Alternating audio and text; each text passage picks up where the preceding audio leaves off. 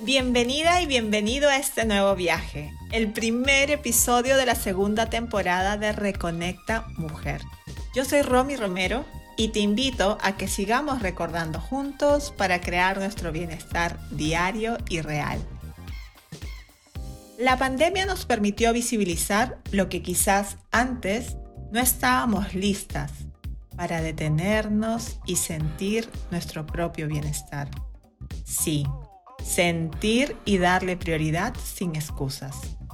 Según el estudio Tiempos de Pandemia, una mirada a la familia chilena de noviembre del 2020, el 51% de los encuestados reconoce que necesitará futuro atenciones en salud mental o consejerías, mientras que el 35% considera que necesitarán apoyo espiritual o de comunidades religiosas. Creíamos que el desgaste emocional mental iría por el lado de las relaciones personales, pero lo que más explica el estado de salud mental fue el sentirse sobrepasada por las tareas domésticas y escolares. No se sienten capaces de abordar las tareas de los niños. Eso es un factor de estrés. Esto yo lo relaciono con esa mala costumbre que tenemos las mujeres, mayoritariamente, porque de repente tú, a ti no te pasa, ¿no? Pero a muchas no sucede. De decir que sí a todo. Y una vez más, se pone en evidencia que aún nos cuesta poner límites. Muchos hemos escuchado que las situaciones de conflicto a veces nos ayudan a entendernos mejor. Hay veces que experimentamos una situación adversa como la pandemia, donde al inicio sentimos que no la podemos gestionar. Pensando en eso, te propongo las siguientes preguntas que nos ayudarán a centrarnos.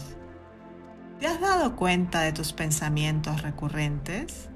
¿Te imaginas si pudiéramos pesar nuestros pensamientos? ¿Cuántas toneladas serían? ¿Qué te dices a ti misma en este tipo de situaciones? Generalmente nuestra mente tiende a generar pensamientos de culpa, altamente saboteadores por horas, días, semanas, meses, esta vida y vidas pasadas. ¿De qué depende la calidad de nuestros pensamientos? Dependen de lo que consumimos diariamente a través de lo que escuchamos, de lo que vemos, de lo que leemos, de lo que conversamos, de todos los temas de interés al cual le dedicamos tiempo, cuánto tiempo estamos dedicando a todo aquello que consumimos. Y lo mejor es que cada día podemos integrar nuevos temas en aras de mejorar nuestros pensamientos, para que mayoritariamente nos conecten con el mundo de posibilidades y no quedarnos estancadas en la situación desafiante de conflicto por mucho tiempo. A veces estamos súper conectadas y fluyendo en la frecuencia de posibilidades. Y también hay días en que odiamos a los pitufos y no vemos la salida. Total, somos humanas. Y para esos días grises, te recuerdo que puedes reservar un espacio y tiempo para indagar sobre la situación que te agobie en ese momento, a través de cuatro preguntas poderosísimas del método The Work de Byron Key. Y la primera pregunta es, quiero que te sientes, que tengas a mano tu lápiz y papel, que cierres tus ojos y te predispongas a escuchar a tu corazón. ¿Es verdad lo que está sucediendo en este momento? ¿Es verdad lo que te está agobiando en este momento? ¿Puedes absolutamente saber que eso es verdad? ¿Cómo reaccionas cuando crees en ese pensamiento? ¿Quién serías sin ese pensamiento?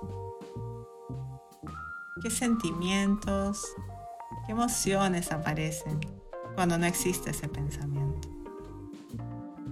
Este es un método sencillo de cuatro preguntas, pero también muy efectivo para quienes lo realizan, lo prueban y lo vuelven a probar. Así que cuanto más veces lo hagas, vas a descubrir muchas cosas acerca de ti que hasta ahora quizás estaban escondidas. Estamos viviendo una nueva era. Estamos creando una nueva conciencia sobre nuestro bienestar real, donde no solo basta con conocer, sino se está haciendo más imperante y más relevante experimentar cada día más aquello que ya sabemos que nos hace bien. Entonces te invito a que apliques en tu vida diaria el método que te mencioné. Crea un espacio de calma, enfócate en ti, siente tu corazón y responde las preguntas. Gracias por haberte conectado. Nos volvemos a encontrar en dos semanas. Te llevaré por el viaje del autoconocimiento. Podcast producido y editado por Mara Media.